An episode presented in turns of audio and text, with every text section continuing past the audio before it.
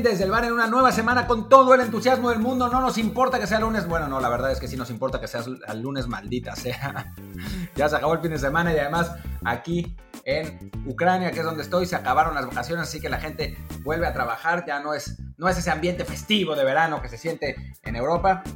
Pero pues como aquí a la gente no le importa el coronavirus y la única persona que usa mascarilla soy yo, entonces pues parece como que no ha cambiado nada en la vida. Pues soy Martín del Palacio, por cierto. Luis. ¿Qué tal? Yo soy Luis Herrera y aquí en Barcelona, que es donde estoy yo, pues está peor aún que en Ucrania porque no hay turistas, no hay fiesta, no hay nada, está la ciudad vacía, básicamente solamente con la gente que vive aquí. Y me temo que la gente que vive aquí por sí sola no basta para que esta ciudad no sea realmente muy, muy aburrida. Pero bueno, como estamos aburridos los dos y se nos acabó todo, por eso tenemos aquí programa. Y para que ustedes no se aburran, recuerden siempre suscríbanse a esta emisión en cualquier plataforma en la que estamos, sea Apple Podcast, Google Podcast, Spotify, Stitcher, Himalaya, iBox, Castbox y muchísimas más, cualquiera que sea, para que les lleguen notificaciones cada vez que hacemos un contenido, para que también lo puedan descargar automáticamente, no tengan que esperar a que hacemos un promo. Y bueno, hoy no solamente somos Martín y yo, tenemos un, tercer invitado en el programa por eh, ya es segunda semana consecutiva, lo que sea, estamos esperando que sea una cuestión eh, de fijo y vamos a dar la bienvenida a mi tocayo Luis Friedman, ¿cómo estás? ¿Qué tal Luis Martín? Eh, mucho gusto estar, estar de vuelta con ustedes, una semana más de poder platicar de la Liga MX, donde bueno, ya platicamos a fondo de cada equipo, pero que eh, parece que poco a poco el panorama empieza a ser más claro, de repente ciertas eh, conclusiones que habíamos empezado a tomar sobre, sobre Tigres y estos resultados al final, sobre el América y esta irregularidad en los resultados, eh, el dominio de Cruz Azul, la falta de contundencia de Chivas, quizás algunas cosas que me han empezando a salir, ya sé que van a querer hablar de los Pumas, pero bueno, en general un panorama que cada vez parece estar más claro para, para suerte cuando ya pasó eh, prácticamente la mitad del torneo, podemos empezar a sacar algunas conclusiones de lo que viene eh, en esta segunda mitad de torneo. Pero bueno, un gusto estar de vuelta con ustedes. Te advertimos que el programa tenemos pensado que se va a titular ¿Qué se sentirá perder? Ahí está. Qué horror, qué horror. Ese tema de los Pumas a mí, a mí me sigue haciendo ruido, pero, pero los resultados lo siguen avalando. Eso es, es a final del día lo, que va a contar con Pumas es mientras el equipo consiga los resultados inoperante, operante o como sea, con, con goles de media cancha penales atajados, pero eh, el tiempo le está dando la razón a Andrés Lilini y está haciendo quedar un poco mal a, a, Mitchell, que se fue por razones personales, pero también diciendo por un, a, escondidas que un tema de, la falta de plantel. Y al final de cuentas, con el plantel que tiene, el Lilini tiene a Pumas compitiendo. Oye, Luis, pero no seas, no seas injusto. O sea, a, ver, a Pumas, Pumas, digo, Talavera detuvo un penal cuando Pumas ganaba 2-0. Y después el gol de media cancha fue el tercero. O sea, tampoco es que, tampoco es que digas, no, bueno, el penal lo atajaron cuando iba 0-0 y estaba parejísimo. Sí, es verdad que, em, ¿quién fue? Mauro Laines se come un gol cantado cuando creo que todavía iba 1-0 el partido, eso sí es cierto. Pero bueno, a final de cuentas creo que Pumas ofreció una de sus mejores actuaciones del torneo contra un rival que sí, la verdad, ha sido una impresionante decepción. Sí, creo que hay, creo que hay que hacer un paréntesis a que lo de Cholos ha sido eh, tremendamente decepcionante. De entrada se llevaron a todo lo destacado que podía tener el plantel de Querétaro, se llevaron al técnico de moda que era Pablo Guede y, seguimos esperando. Digo, hay algo con Cholos que, que, es un punto y aparte, no solo de este torneo, que es que cuando juegan de visita y sobre todo cuando juegan en la capital, es un equipo que, que, que muestra una versión tres veces peor. Perdió 4-0 con el América y 3-0 con Pumas no, no creo que tengan buenos recuerdos de Ciudad Universitaria en lo que va de las últimas semanas, porque se han llevado siete goles en contra y ninguno a favor en un par de visitas. Pero bueno, lo de Pumas, eh, yo, yo vi en este partido que, mm, la diferencia que está marcando Lilini es los partidos de Pumas de local ya no sabemos el trámite, pese el calor, se, juega en un ritmo semilento, pero Lilini ha logrado impartirle, impactar con dos cosas al equipo de Pumas. Una es un gran trabajo de táctica fija, el primer gol de Carlos González es una jugada prefabricada muy bien ejecutada en la cual eh, cobran en corto con un Jonathan Vázquez, un Johan Vázquez que, ya está esperando el balón para pegarle de primera a segundo palo, donde saben que va a estar Carlos González peleando mano a mano con un solo defensor, termina rematando medio con la nuca y, y es un gran gol de táctica fija. Ese es un tema a favor de Lilini y el otro es que está logrando que su equipo sí muestre cierta intensidad, sobre todo en el primer tiempo, que, le había faltado a equipos anteriores de Pumas y eso es lo que está marcando la diferencia al final. Es un equipo intenso y es un equipo muy bien trabajado en táctica fija y los resultados siguen avalando este proyecto. Y además, bueno, mencionar que si bien lo que se decía al principio, ¿no? cuando se fue Michel, que la plantilla es muy corta y creo que todos estaremos de acuerdo en que lo es, no, no es una plantilla que espante a nadie ni que tenga mucha profundidad respecto al resto de la liga, pero a fin de cuentas lo que ha sido un refuerzo como Talavera, que está jugando en, eh, pues, a un nivel similar, yo creo, a los sus mejores momentos hace unos años, y los casos muy particulares de Dineno, de Carlos González, o sea, los jugadores clave del equipo están respondiendo realmente a muy buen nivel y eso es lo que mantiene a Pumas en este momento, pues como subir de la tabla, aunque hay que reconocer, más allá de que lo estemos disfrutando mucho Martín y yo, que la verdad es que no, no, no se ve como una cosa que se pueda sostener a largo plazo, ¿no? O sea, tarde o temprano la realidad de Pumas tendría que ser que empiecen a caer las derrotas, que empiecen a aparecer equipos con mayor potencial y, mayor nivel, que les enfrenten. El calendario, lo mencionamos la semana pasada, no ha sido tan, tan duro para Pumas aún. Entonces,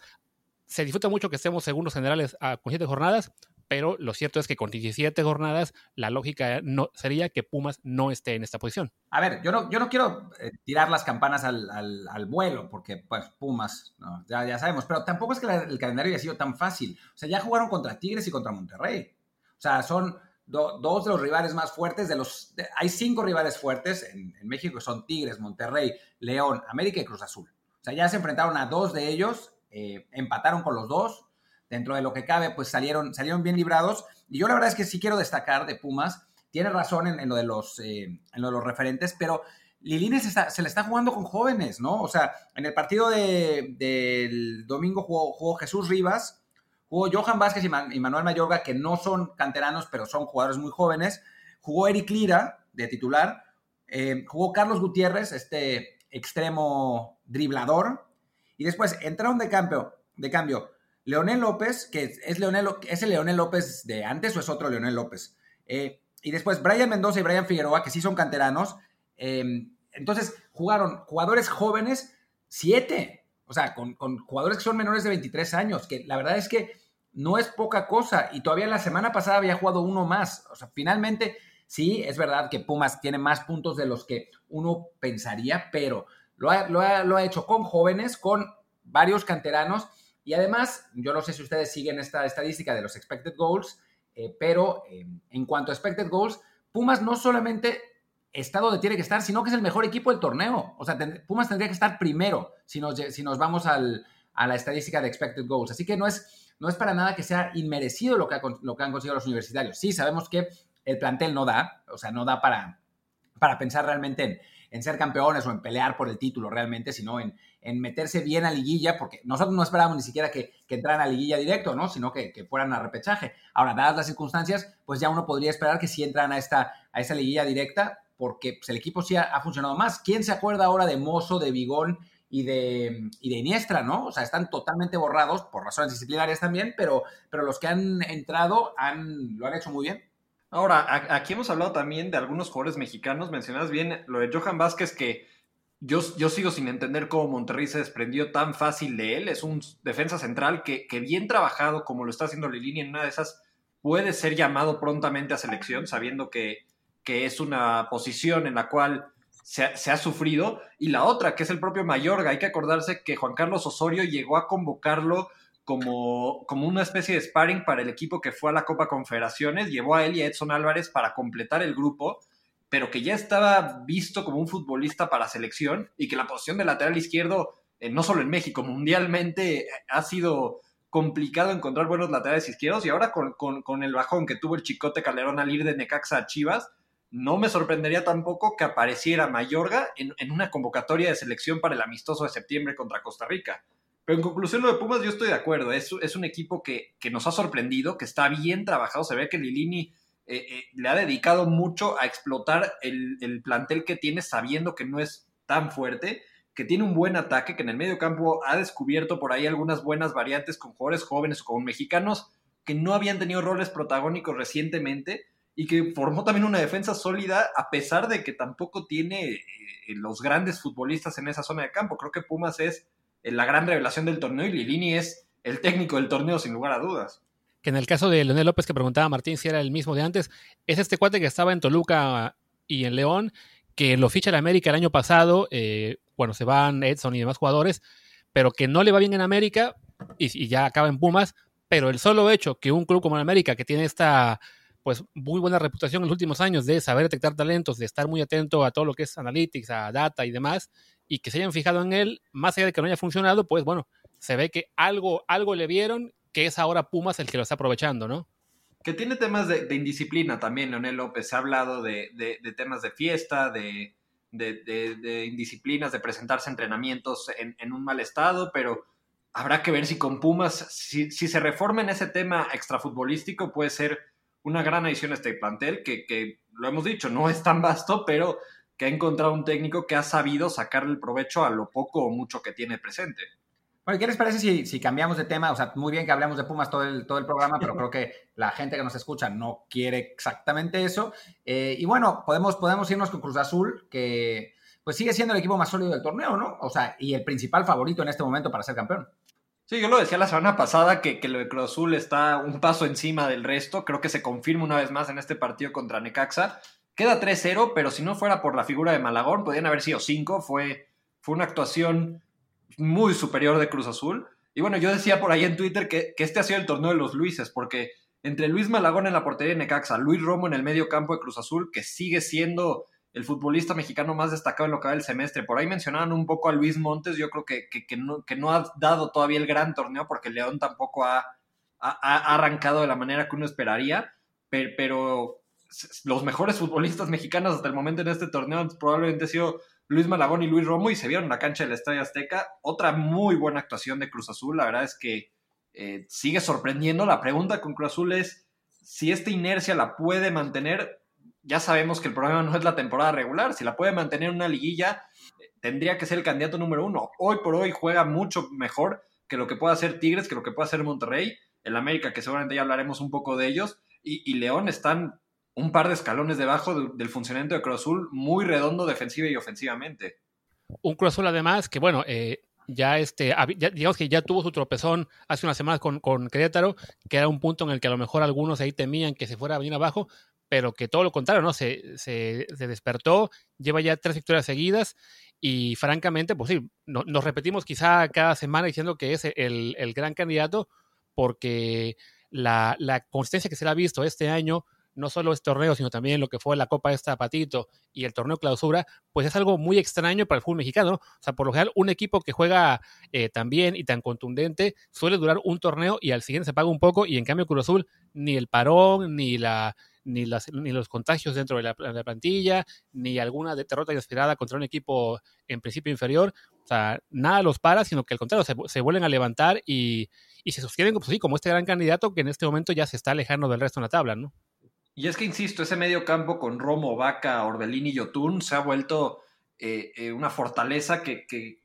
parece muy difícil de romper. Y otro punto muy a favor de Cruz Azul y, de Ciboldi es, estábamos acostumbrados a, este tema de las cruz azuleadas. Y no es, no es tan fácil como decir, ok, ya no vamos a, a cruz azulearla, ya no vamos a perder en los últimos minutos, ya no nos van a empatar, sino que realmente hay un cambio de, de propuesta, porque cae el primer gol de Cruz Azul y uno esperaría que para la segunda mitad salga a, cederle un poco la iniciativa a Necaxa y en esta ocasión no lo hace y, eso ha sido una, una, constante este torneo con Cruz Azul y, lo que se vio también en el pasado con Ciboldi que es a pesar de que vaya ganando mantengo la iniciativa. Así que hay un segundo, así que hay un tercer gol y entonces sí ya en la última media hora del partido se convirtió en un trámite ya con un 3-0 de diferencia que insisto pudieron haber sido más. Realmente el Cruz Azul generó llegadas eh, eh, constantes fueron más de 15 remates, de los cuales 6 fueron a portería y, Malagón fueron por lo menos un par de atajadas muy claves que, evitaron una goleada mayor. A Cruz Azul hay que, hay, que aplaudirle muchas cosas y hay que esperar. El primer gran coco de Cruz Azul siempre es el partido contra el América y el segundo gran coco es la liguilla. Hay que ver cómo le ven esos dos escenarios para ver si realmente este funcionamiento se vuelve eh, redituable con un título de liga que, bueno, más allá de, de todo lo que se habla al respecto, ya le correspondería al equipo de Cruz Azul meramente por un término deportivo, ya ni siquiera por hablar de maldiciones y de rachas y demás. Oye, bueno, y hablaste, hablaste del partido contra América, una América que eh, pues tuvo un gran Memo Ochoa, se sobrepuso a un, eh, pues a un inicio dubitativo donde ya estaban todos lloriqueando, no, hay que correr al peojo, no, no, no, el América, es, es, increíble que esté perdiendo con el San Luis. y de pronto le dan la vuelta al, partido, ganan y como que se tranquiliza otra vez la cosa, ¿no? Y es que lo mismo que, que, pasa siempre con el América, que es, eh, se escandaliza mucho y que incluso últimamente lo, que, lo que en redes le llaman el Twitter América, este grupo, yo creo que son más de 100 o 150 cuentas que, que tienen muchos seguidores, que tiran mucha presión contra el Piojo Herrera, que no les gusta y que ha llegado a un grado contra Herrera y contra ciertos futbolistas en específico, que si ustedes revisan el tweet en el que el, América celebra el gol de Manuel Aguilera, bloquearon los comentarios, ahora esta nueva función de Twitter, bloquearon para que la gente no pudiera responder a ese tweet. Imagínense cuánto ha sido lo que ha pesado ese tipo de comentarios contra Herrera, contra Emanuel Aguilera, eh, eh, particularmente esos son los dos casos fuertes para que el equipo en una celebración de un gol a favor se, cubra para, evitar comentarios negativos de sus propios aficionados. Pero bueno, más allá de eso, me parece que, Miguel Herrera soluciona por el momento bien la ausencia de Bruno Valdés, le da la oportunidad eh, en la defensa al joven Ramón Juárez. Además, se la juega con una línea de cinco que, la tenía un poco abandonada Herrera. Sabemos que, que, le gusta jugar con cinco atrás y que aunque parecía que a lo mejor este plantel no da tanto para eso, se las termina ingeniando. Pone Alonso Escobosa, que hay que acordarse que cuando estaba en Santos, eh, el Piojo lo lleva a disputar el, partido de repechaje para el Mundial contra Nueva Zelanda. Por ahí se pudo haber colado al Mundial de Brasil, incluso en los amistosos posteriores también lo volvió a llamar. Y ahora en el América como que lo quiere convertir en ese lateral por izquierda en línea de 5, con Jorge Sánchez por la derecha, el que ya está prácticamente perdiendo cualquier oportunidad de ser titular a este cambio de línea de 5 es un Paul Aguilar que hoy en día ya no tiene el recorrido para ser un lateral derecho de ida y vuelta en la línea de 5 y que, y que le funcionó a Miguel Herrera. Digo, le meten un gol tempranero, producto de táctica fija que sí le ha hecho mucho daño a la América recientemente, pero se las ingenia para sacar adelante un partido. Creo que lo de Córdoba este torneo también sigue siendo muy destacado. Henry Martin, que, que de repente tiene malos momentos, parece que no se acopla a compartir el ataque con Viñas, pero al final terminan sacando el resultado, que eso aunque el americanismo sigue esperando un equipo que gane, guste y golee, eh, va a ser un equipo que va a ganar, que va a estar en liguilla y que tiene que ser candidato simplemente eh, porque tiene plantel para hacerlo y porque tiene un técnico que por más que hay un gran sector de americanismo en contra, tiene las virtudes para, eh, al igual que Lilini con Pumas, potenciar lo que tiene enfrente. Digo, tiene mucho más plantel en la América que Pumas, pero ambos tienen técnicos que saben cómo aprovechar a lo que tienen entre sus dirigidos. El América ha peleado mucho con lesiones, desde el torneo anterior, incluso uno antes, y Herrera ha encontrado cómo ir sacando adelante los partidos. Y bueno, ahora le viene en el calendario un partido en principio asequible contra Mazatlán, en el cual puede ganar aún más oxígeno para pues sí, mantenerse en este top 3 de la tabla, todo capitalino, y eh, acallar un poco, aunque sí, ya, ya se ve complicado que los pueda ganar de vuelta a este Twitter América que mencionas, ¿no? de, gente que ya está completamente en contra y que provoca que el equipo tenga incluso que proteger sus tweets para no darles más, más espacios, ¿no? Es que son muy radicales y yo lo puedo decir por, por absoluta experiencia porque después de que publiqué, de que dije que Cuauhtémoc Blanco eh, no, que me parece que entendía por qué eh, la Volpe no había llevado a Cuauhtémoc Blanco en 2006 porque ya no tenía la velocidad, se me tiraron encima y me odian. Y entonces de tanto en tanto Twitter América se me avienta y se me, eso, se me caen esas 150 cuentas a, tirarme eh, y, a todos sus seguidores. Sí, la verdad es que puede, el buleo puede llegar a, ser importante por parte de esta gente. Y, que un club como el América, con, los millones de seguidores que tiene, tenga que tomar una decisión así, te habla eh, del peso que tiene este grupo de aficionados. Pero bueno, hablando meramente de lo deportivo, digo, decías bien que el América le viene un calendario eh, de oxígeno porque recibe a Mazatlán, visita a Puebla, que bueno, con Puebla ya no sabemos qué versión esperar, y luego recibe a Toluca, que, que defensivamente ese partido, eh, un América Toluca, como se han defendido esos dos equipos, parecería cantado para que haya por lo menos tres o cuatro goles y, nos estamos yendo abajo. El problema para el América viene en que después de esos tres partidos tiene Chivas, Cruz Azul y Pumas de manera consecutiva. En esos tres partidos, o el fuera piojo va a ser tendencia durante tres semanas seguidas, o Miguel Herrera se termina de ganar hasta el aficionado más contradictorio eh, que pueda tener, porque tener de manera consecutiva nunca me había tocado ver en el calendario que le pusieran estos tres partidos al América en un lapso de tres jornadas. Habrá que ver qué, tipo de resultados consigue en estos tres encuentros. Y bueno, ya que, ya que mencionaste a Chivas y ya que hemos hablado de los de tres de los cuatro llamados grandes de fútbol mexicano, pues hagamos este salto en la tabla para primero acabar con este grupo de los equipos más populares. Chivas, que bueno, que es décimo general, que da un, un empate a cero con, con quién, ¿Contra quién jugó? Ya se me olvidó del partido, que era Toluca. Pachuca. Pachuca, perdón. Sí, Toluca perdió con Puebla. Eh, y que bueno, que la crítica que tienen nosotros Chivas es que no genera casi llegadas de peligro. Estaba, se, mencionaba el dato de esta estadística con Macías, ¿no? De que le llegan mucho menos balones y tiene mucho menos oportunidades las que tenía el torneo pasado o con León y se diga. Y así, pues, lo, lo que era ese pequeño respiro que habían ganado con dos victorias en el arranque de la era Bucetich, como que ya están aterrizando un poco más a la realidad del club en sí con estos dos empates, con este partido en el que no,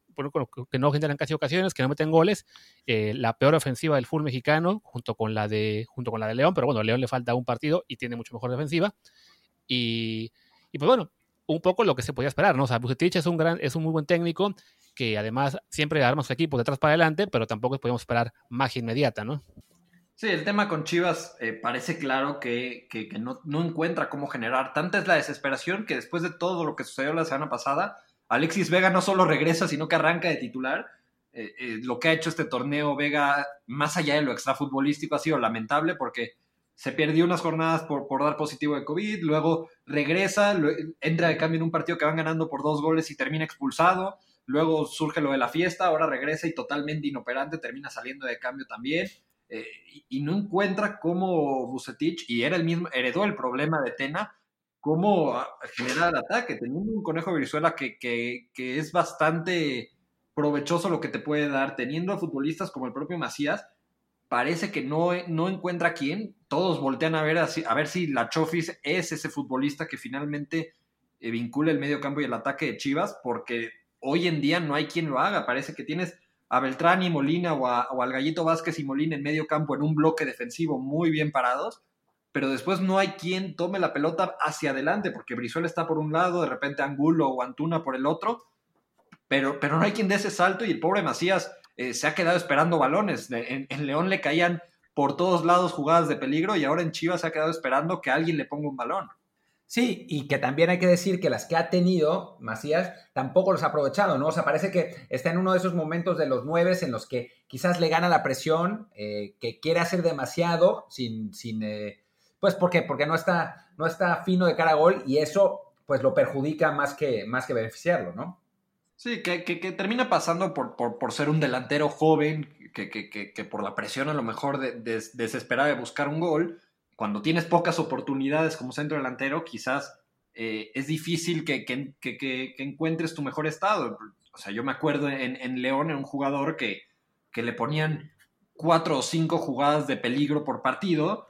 y terminaba metiendo un par de goles, fallaban las otras tres y no pasaba nada. El problema acá es que tiene uno o dos, y, y si esas uno o dos no entraron, el equipo se quedó sin anotar en el partido una vez más. Es tan grave lo del ataque de Chivas que Toluca, siendo el equipo al que todos le han anotado, que, Puebla le hizo cuatro el viernes, que, que, San Luis le fue a hacer dos también de visita. El común denominador de Toluca ha sido casi un desastre defensivo que le han generado llegadas por todos lados.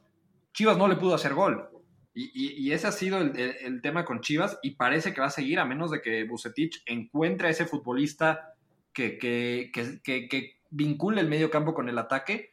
que en teoría tendría que ser la Chofit López o que encuentre a alguien que lo haga, porque en este momento eh, lo de Chivas preocupa y el sábado va a visitar a Tigres en el Volcán, un Tigres que otra vez le sacaron un resultado de último minuto y que no creo que, se tiende el corazón contra Chivas, va a poner el Tuca todo lo necesario para no solo no recibir gol de la peor ofensiva, sino que aprovechar al ataque y, conseguir un resultado contundente. Así que lo de Chivas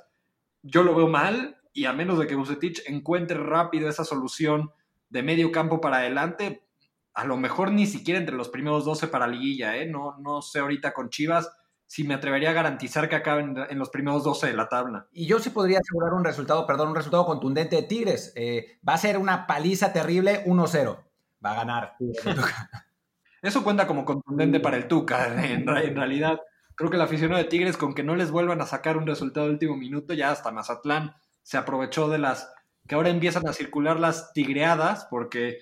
ya no son Cruz Azuleadas cuando le pasan al mismo equipo que no es Cruz Azul tres veces en un torneo, cuatro si consideramos también el partido de Toluca, la cantidad de puntos que ya dejó ir Tigres del minuto 85 en adelante ya, ya pasó de ser una curiosidad a un tema preocupante. justo que mencionamos a Tigres, pues ya que es el rival de Chivas en la próxima jornada, pues cerremos el tema Tigres ahora hablando, con, hablando de ellos. Y como dices, ¿no? Una vez más dejan, dejan ir el resultado y la, la, presión, en este caso, bueno, de visita, y la presión sobre el Tuca y de los, aficionados en Monterrey, que pues que ya no aguantan ni, ni, su estilo, ni lo que llaman su, su sistema obsoleto, su falta de variantes, su bla, bla, bla. O sea, para ellos eh, el Tuca ya tendría que irse. Eh, que bueno, es, es, innegable que están pasando un bache considerando esto, ¿no? Que están dejando ir marcadores una y otra vez, que el Tuca parece enviar a su equipo para atrás a defender el marcador y no logra sostenerlo. Pero más allá de eso, también cabría ser el matiz de que no es la primera vez que Tigres está en un bache en la era Tuca, que ya lleva como 35 años al mando, y a los pocos meses o el siguiente torneo lo vemos campeón, ¿no? Y lo que preocupa también con, Tigres y que comparto un poco el, enojo de sus aficionados es eh, la, la, terquedad con ciertos futbolistas, porque tienes a Leo Fernández que, que, la afición de Tigres está desgañitada pidiéndolo en el campo, que, que fue el mejor futbolista de Toluca, regresa de su préstamo y no lo ha querido utilizar. Tiene al propio Diente López que también llegó como un gran refuerzo y no lo ocupa, y en cambio tiene a futbolistas como Javier Aquino y como Luis Quiñones que, que no han terminado de aportar. El propio Edu que bueno, el viernes estuvo en todos lados, la verdad es que el esfuerzo adicional que hizo, sobre todo para defender y recuperar, hay que aplaudírselo, pero tiene variantes el Tuca, no es como que está peleando, a diferencia de lo que hablábamos de Lilini y un poco de Herrera con las lesiones, al Tuca le sobra plantel, sobre todo de medio campo para adelante, porque que te anoten un gol no, no debería ser tanto problema cuando tu plantel tiene la cantidad de variantes ofensivas para hacerle más de un gol a Mazatlán. Es, es, creo, que, creo que el 1-1 de último minuto es consecuencia de no aprovechar el plantel que tiene Tigres al ataque, porque metes dos, metes tres goles y no te preocupa que el 97 haga un gol Mazatlán. Claro, lo que sí hay que mencionar del, plantel de Tigres es de que, bueno, una cosa que se dice, eh, es un plantel que, que, se está haciendo viejo eh, callada, pero constantemente, ¿no? Mencionabas el tema de los jugadores de, de, ataque, y yo veía, bueno, de medio campo para adelante tienen a un Rafael Carioca, 31 años, Guido Pizarro y Javier Aquino, 30 años, Dueñas, 31, Edu Vargas, 30, Guiñac, 34. O sea, el equipo se empieza a ser veterano, entonces, eh, y bueno, y ni se diga en defensa con Ayala de 33, el portero Nahuel Juan de 34, ese tipo de factores, pues de repente uno, cree que es el mismo equipo de hace cuatro años, y aunque en nombres es prácticamente el mismo, pues el, el, el, nivel de los jugadores también decrece, ¿no? O sea, no, a veces no es cuestión de solo, solo del técnico, sino también que para algunos jugadores el haber tenido este largo parón, esta pretemporada típica, o sea, no, no es por defender al Tuca, pero bueno, creo que podemos rascarle un poco más a de dónde viene todo este, este de arranque y pensar que si bien es normal alarmarse por la falta de resultados y por la constante pérdida de puntos, aún es un plantel que por la experiencia que tiene, por la calidad de sus jugadores, con, conforme vaya tomando forma física y futbolística, seguirá siendo muy de temer. Sí, quizás hay una relación un poco entre, entre un plantel veterano y que, y que el cierre de los partidos, que es cuando como mencionas, a falta de pretemporada en un torneo extraño, eh, se, le, está yendo el físico al plantel de Tigres en esos últimos minutos y, puede haber una relación ahí. Ahora, yo insisto en que en la banca tiene bastantes opciones, sobre todo de medio campo para adelante, para rejuvenecer ese plantel y se niega a darle oportunidades a futbolistas diferentes. El propio Ulises Cardona, que se lo llevaron del Atlas cuando pintaba eh, para ser un jugador mexicano a seguir, y, ya se unió a esa larga lista de jugadores mexicanos que el Tuca se los lleva a Tigres para no usarlos. Es, es, es, increíble que uno voltea a la banca de Tigres y ve la cantidad de talento desperdiciado que, que, está dejando. Hasta el propio Fulgencio Jr. es, es una, una, variante que le ha dado poco juego, el Julián Quiñones. Es decir, creo que Tigres tiene con qué, tanto por la experiencia como la calidad, como las variantes, para ser un equipo que, compite. Pero lo que le está pasando con estos eh, empates de último minuto y con la falta de contundencia y con la poca capacidad para liquidar a rivales que en el papel son muy inferiores, sí tiene que levantar alertas, sí creo que Tigres tiene que pensar en quedar entre los primeros cuatro, ahora sí quedar quinto, sexto, séptimo, octavo no va a dar lo mismo que pasar entre los primeros cuatro porque pues a final del día es una ronda de eliminación menos que tienes que disputar en este nuevo formato de liguilla. Sí, y hablando, hablando un poco de planteles grandes, eh, vamos al, al, otro equipo regio, que es el Monterrey, ¿no? Ya, ya habíamos advertido que el Monterrey tenía demasiado buen equipo como para que eh, pues realmente fuera tan de preocuparse situación y últimamente han logrado, sin jugar maravillosamente bien tampoco, pero han logrado componer el, ban el, el, digo, el rumbo del barco, no sé por qué dije barco, pero bueno, el rumbo. Y digo, ya, ya está Hugo González, ya nos lo están matando todos los días. Y bueno, ya está, ya ahora el Monterrey está cuarto general, ¿no? Que es como la posición que uno podría esperar de ese equipo. Y, y, que sufre contra Juárez un poco porque quiere, porque sobre todo en el primer tiempo Rogelio Funes Mori tuvo una cantidad de jugadas claras. Hubo tres que, que, que, vaya, eran prácticamente medio gol, que, que, las dejó ir. Juárez se pone en ventaja con un Marco Fabián que, que, ojo, regresó, jugó en el partido contra León a un muy buen nivel y ahora otra vez parece ser eh, otra vez el futbolista que, que, vale la pena seguir de cara a, un posible regreso a la selección. Digo, eh, es complicado pensar en, en, Fabián llegando, por ejemplo, a, la próxima Copa del Mundo, pero lo, que, lo que revolucionó él a este plantel de Juárez con su sola presencia es un futbolista que genera muchísimo, termina eh, generando él solito el, el, gol que termina anotando Lescano. Y, y, todo lo que genera Juárez para, para el ataque lo hace Marco Fabián lastimosamente para, para ellos no les alcanza para rescatar un empate, pero Monterrey tuvo una cantidad de jugadas claras de gol, sobre todo en el primer tiempo, inmensa. Creo que un partido que acaba 2-1, que bien podía haber sido 4-1 por apoyar un poco la causa de Juárez, un 4-2. En ese partido que yo, yo, no pude ver, lo que sí también vi fue muchos comentarios acerca de César Montes, que aparentemente eh, sufrió bastante en el partido de ayer, ¿no? ¿Qué, qué fue exactamente lo que le pasó? Una salvada en, en tiempo de compensación que, termina poniendo el cuerpo para evitar que el balón pase y, y el, el, balón toma a veces direcciones que, que, que, no nos gustaría que tome si estuviéramos en su lugar. Eh, a mí me recordó mucho a, la película ganadora de un premio en Los Simpsons de La bola en la ingle, porque tal cual fue un, un pelotazo muy directo a, a esa área que, el pobre César Montes no, no, sé si ya se habrá recuperado el 100% de ese balonazo. Bueno, ya, solo, solo, la descripción ya me hace imaginar su dolor y sentir parte de él, sin duda. Y bueno, ya, ya, para volver a la parte seria, pues Monterrey, que recordemos, es el, es el vigente campeón del fútbol mexicano, increíblemente, pues esa,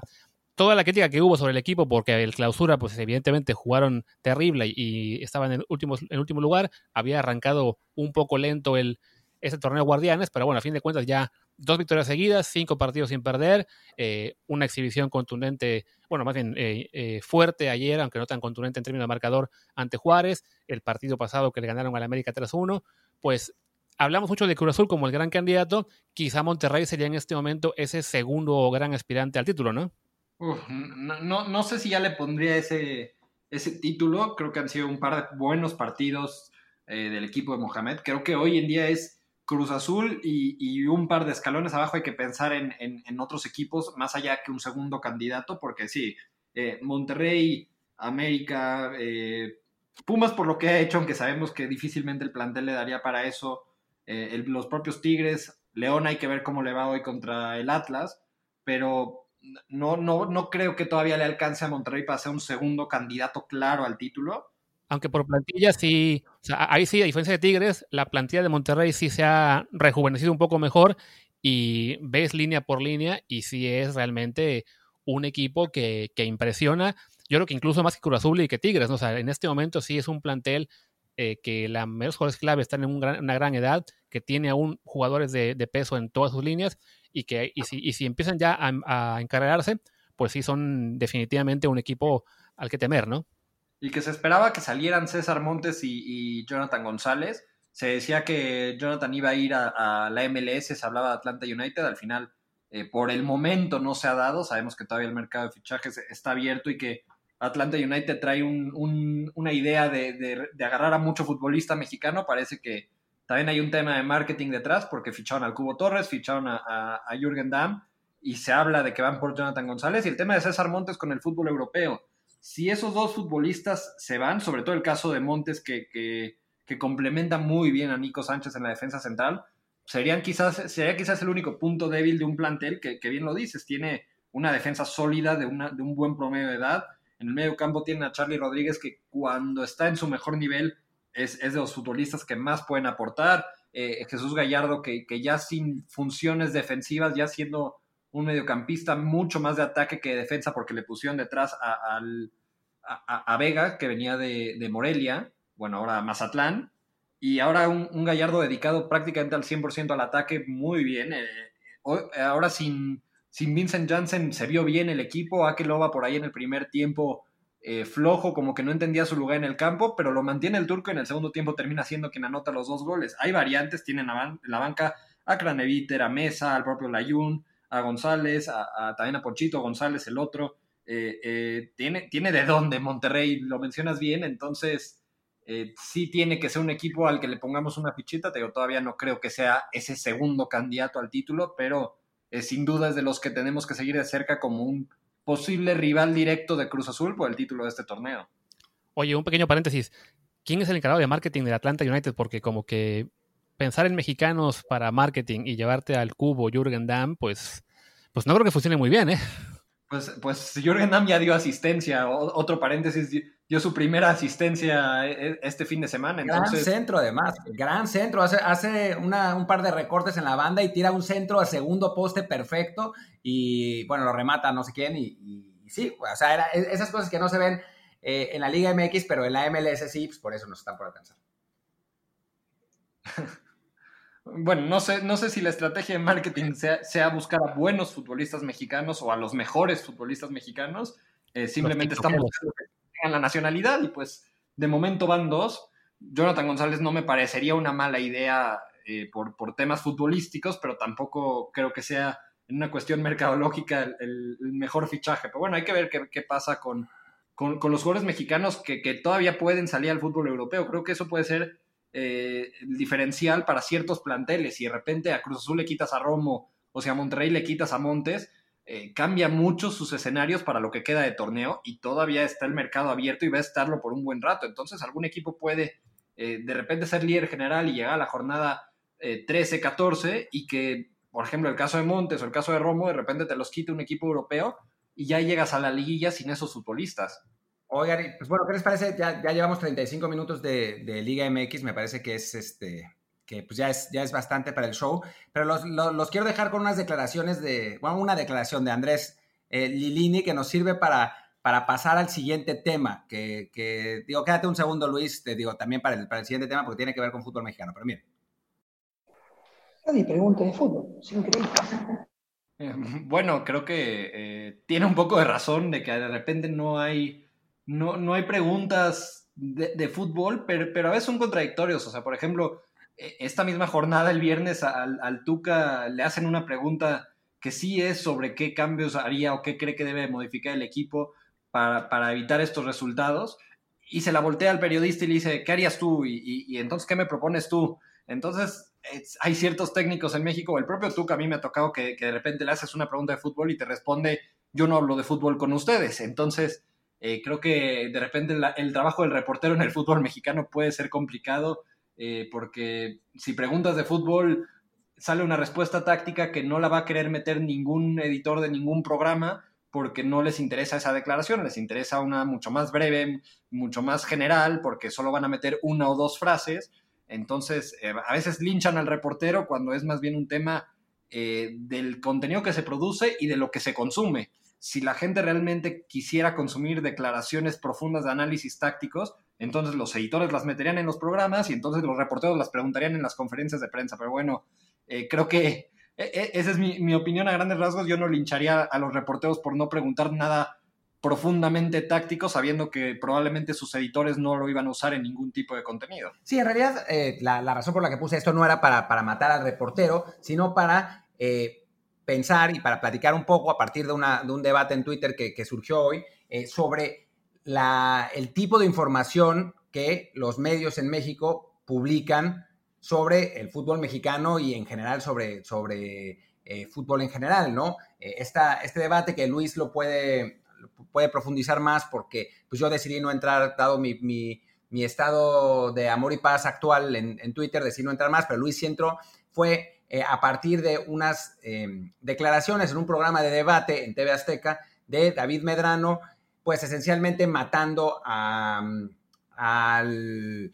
bueno, que se, que se haya ido este, el, chavo de Atlas, Alejandro Gómez, a, Europa y matando, matando al representante y defendiendo los, los intereses del club, ¿no? Una postura que esencialmente está hecha para hacer polémica y para defender a quien, con, con quien trabaja. Sí, es eso, ¿no? En este caso, bueno, ya, de hecho fue, nos, nos mandaron el, clip de ese programa, eh, un, un tuitero nos lo envió, y mi respuesta fue, bueno, un empleado de televisora que suele usar a sus empleados para defender sus intereses, aparece en televisión defendiendo los intereses de la televisora, ¿no? Creo que ya, o sea, no, es el caso único de Medrano, sino bueno, sabemos que TV Azteca lo hace constantemente, no solo con él, sino también con periodistas como La Torre, como Sergio Sarmiento, como La Garralda y no me acuerdo cuántos más. Entonces, ahí digamos, me llamó la atención que no lo negó, o sea, nos respondió este, y sin negar lo que, lo que dije, eh, aceptó, digamos, que sino que él estaba ahí defendiendo lo que es la industria del fútbol, pero de, bueno, a ver, este, el, periodista en principio no está para defender la industria del fútbol, no está para, en todo caso, reportar, informar, analizar lo que está pasando y bueno, eh, yo le contesté, a ver, para mí, si me, si voy a pensar en poner los intereses del jugador o de la industria, pues me, me importa más los del jugador, ¿no? A fin de cuentas, yo no cobro ni del jugador ni de la industria. En el caso de Medrano, bueno, sabemos de quién cobra, entonces eh, puedo en parte entender por qué defiende lo que defiende, pero, pero a fin de cuentas, pues es lo que le toca a, los reporteros y a los periodistas que estamos viendo el fútbol mexicano, a ser más críticos, ser más incisivos, eh, a lo mejor tener un poco más de, como bueno, se quejaba Lilini, si de repente si hace falta, hace falta que hablemos un poco más de fútbol en las ruedas de prensa, y como dice Friedman, cuando se intenta también está el problema de que, bueno, hay técnicos como el Tuga que son muy vivos, que se sacan de la manga contestar con preguntas o simplemente aplicar el yo sé más de fútbol que tú y pues, entonces no me puedes cuestionar, pero, pero bueno, es parte del, trabajo que toca hacer en, dentro de los medios, ¿no? Y, que aparte con, esta, con, este tema que sacaron en este programa, eh, sale una hipocresía porque cuántas veces en ese mismo espacio y en otros varios con esos mismos periodistas hemos escuchado es que hace falta que salgan más futbolistas mexicanos a Europa, es que el futbolista mexicano debería de sacrificar eh, sueldo para, poder ir al fútbol de Europa. Pero resulta que el futbolista mexicano tiene que velar por los intereses del club que le dio la oportunidad y entonces eh, irse, irse antes de que acabe su contrato y, para dejarle un ingreso al club y que tiene que ser un buen ingreso. Cuando, no, un futbolista, lo estamos viendo con Lionel Messi, tiene e, es una novela aparte, pero un futbolista tiene todo el derecho del mundo de dejar que su contrato acabe y acabando irse libre. El Bayern Múnich lo ha hecho en el fútbol alemán durante años, que, se le acerca a futbolistas, una práctica de ética debatible, se le acerca a futbolistas eh, con contrato y les dice, deja que se termine tu contrato y te vamos a fichar como agente libre. Es perfectamente válido que un futbolista joven decida, ¿sabes qué? Mi contrato con el club acaba a tal momento, ¿sabes qué? Todavía no tengo 18 años, no tengo un contrato profesional, voy a ver cómo me puedo ir a Europa, porque veo mucho más fácil irme al fútbol europeo de esa manera que, con un contrato vigente y con mi club queriéndome sacar millones de dólares que un club europeo no va a pagar por un futbolista intercomunitario. Entonces, eh, tenemos que escoger de qué lado estamos. Me parece que algunos todavía no lo tienen claro o un día están por algo y un día el jefe les dice que se volteen de argumento. Pero sí, salió esa, esa hipocresía que yo digo, decía, decía el propio Medrano, dice, es que ¿qué le van a dejar al club que los formó? Pues le están dejando rendimiento futbolístico. Creo que mientras el futbolista no se niega a jugar mientras está en contrato, no, no hay nada que reprocharle si se espera que acabe y se va libre a cualquier otro club del mundo. Y a mí lo que pasa es que no me gusta que eh, la, la postura se adapte de acuerdo a si el involucrado es mi cuate o no es mi cuate, o me paga o no me paga, o, lo defiendo porque me da exclusivas o no. O sea, eso es, a mí, a mí eso es lo que más me molesta, ¿no? Eh, que, que no podamos ser capaces de tener una postura específica. Yo entiendo lo de no morder la, mano que, me da de comer. O sea, no, no, no, no esperaba que Medrano dijera, no, muy bien, este muchacho por haberse ido de. Bueno, además el Atlas, que es de ir a, es de ir a Ragorri, que ni siquiera tiene que ver con TV Azteca. Pero imaginemos que estuviera en un equipo de TV Azteca. Eh, no, bueno, qué bueno, qué, bueno lo que hizo este muchacho de dejar al, Mazatlán sin, sin, sin traspaso. No, o sea, eso es una estupidez, no lo va a hacer, pero tampoco se trata de ponerse del otro lado solamente porque es un equipo de, que es propiedad de la misma empresa en la que yo estoy o eh, de mis cuates, ¿no? del cuate que me da exclusivos, o que me, pasa una lana. Entonces, a mí, a mí eso es lo que me parece increíble. Me acuerdo, por ejemplo, yo cuando, en aquellos oscuros tiempos en que era aficionado del Veracruz, me acuerdo que hasta a mí como aficionado de Veracruz me parecía increíble lo mucho que le lamían las patas los eh, comentaristas de TV Azteca. O sea, era como aficionado yo decía, pero a ver, es que Antonio Carlos Santos, digo, no, justo Santos era buenísimo, pero eh, no sé, cualquier cosa. René Guita no es la mejor contratación en la historia del fútbol mexicano, ¿no? Pero ahí iban, iban, iban. Y eso me parece francamente, eh, pues poco,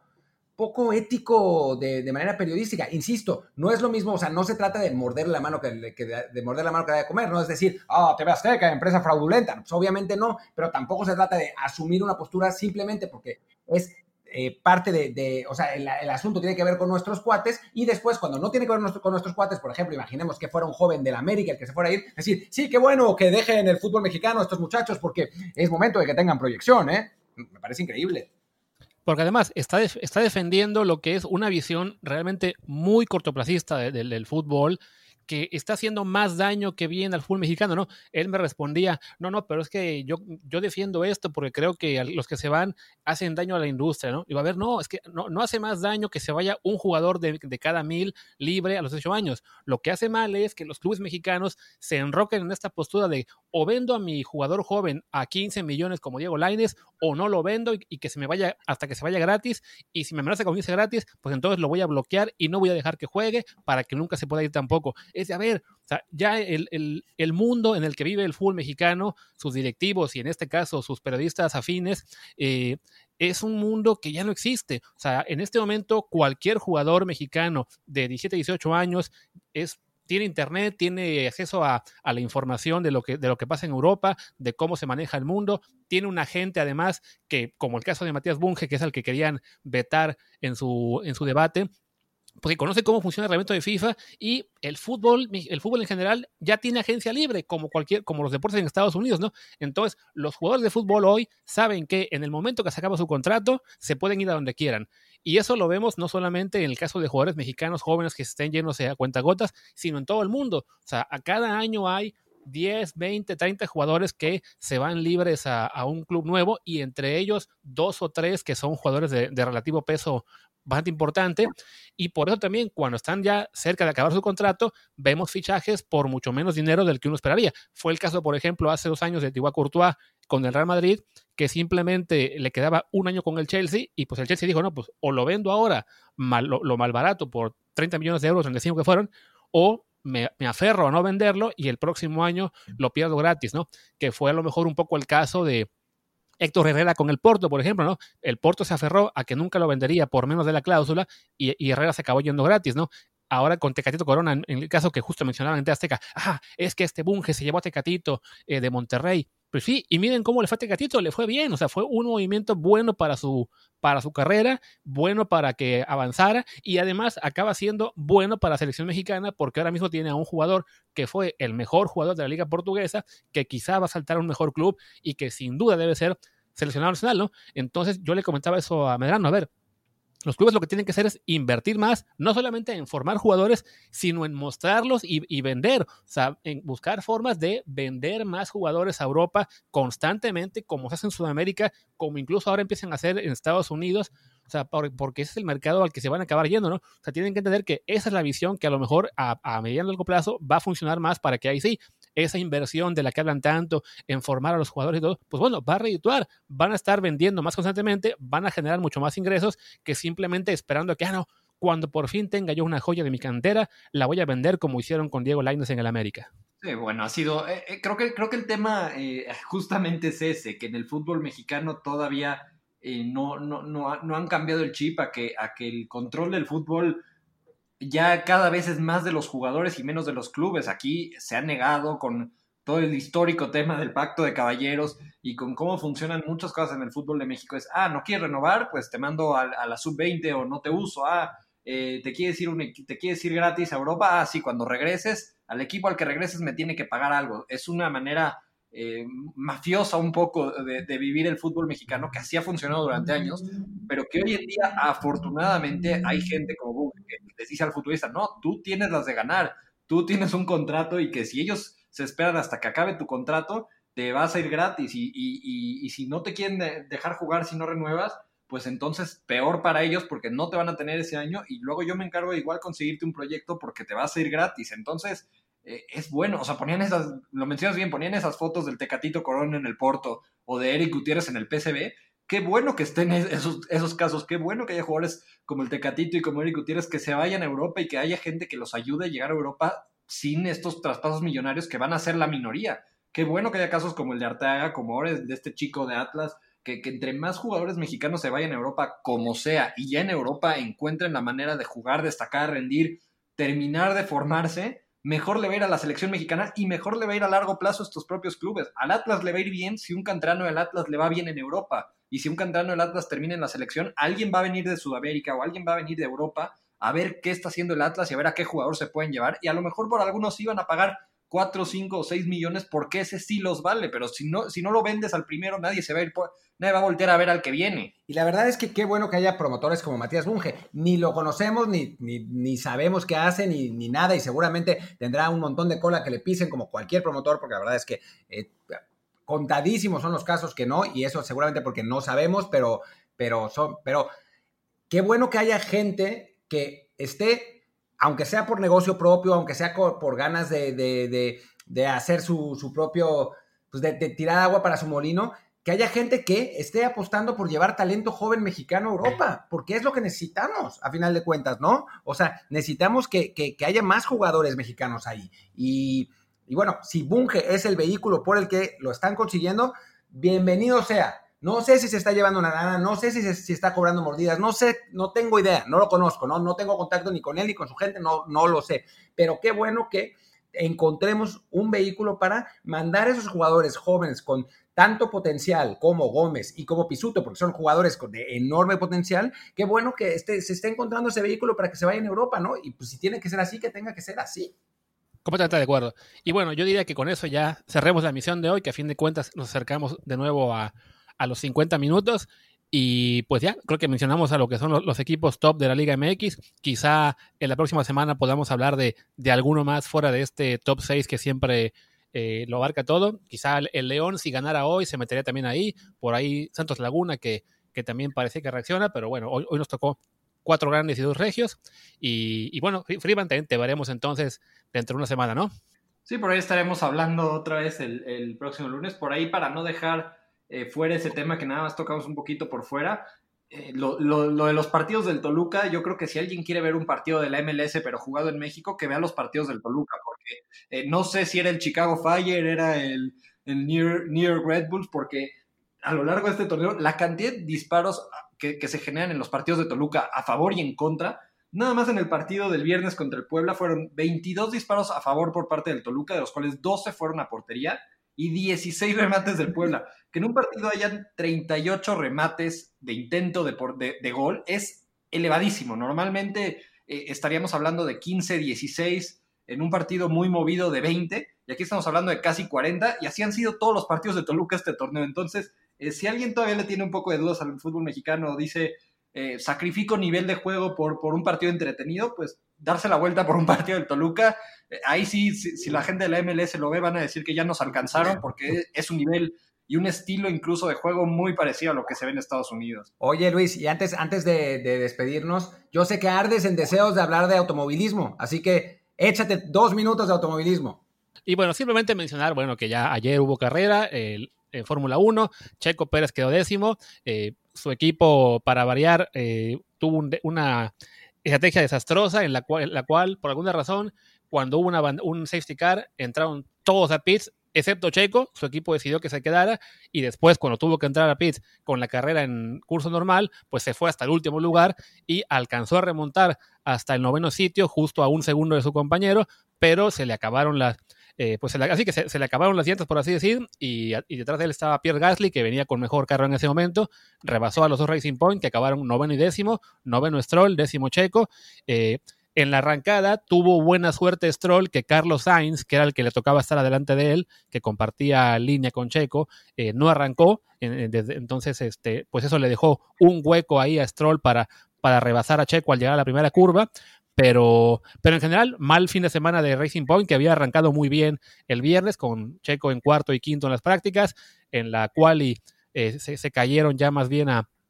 octavo y noveno, si no me equivoco. Y en la carrera, pues con esta edición desastrosa, que el propio Checo dijo después en Twitter, yo tampoco entendí por qué hicimos esto. la cuenta de Twitter Racing Point había estado tuiteando durante la carrera y reconoció en algún punto nuestras menciones nos están matando, eh, hasta con un GIF lo hizo, de que admitiendo que nadie entendía qué es lo que estaban buscando. A fin de cuentas, pues eh, Checo acaba quizá en la misma posición que hubiera acabado si hubiera entrado a pits eh,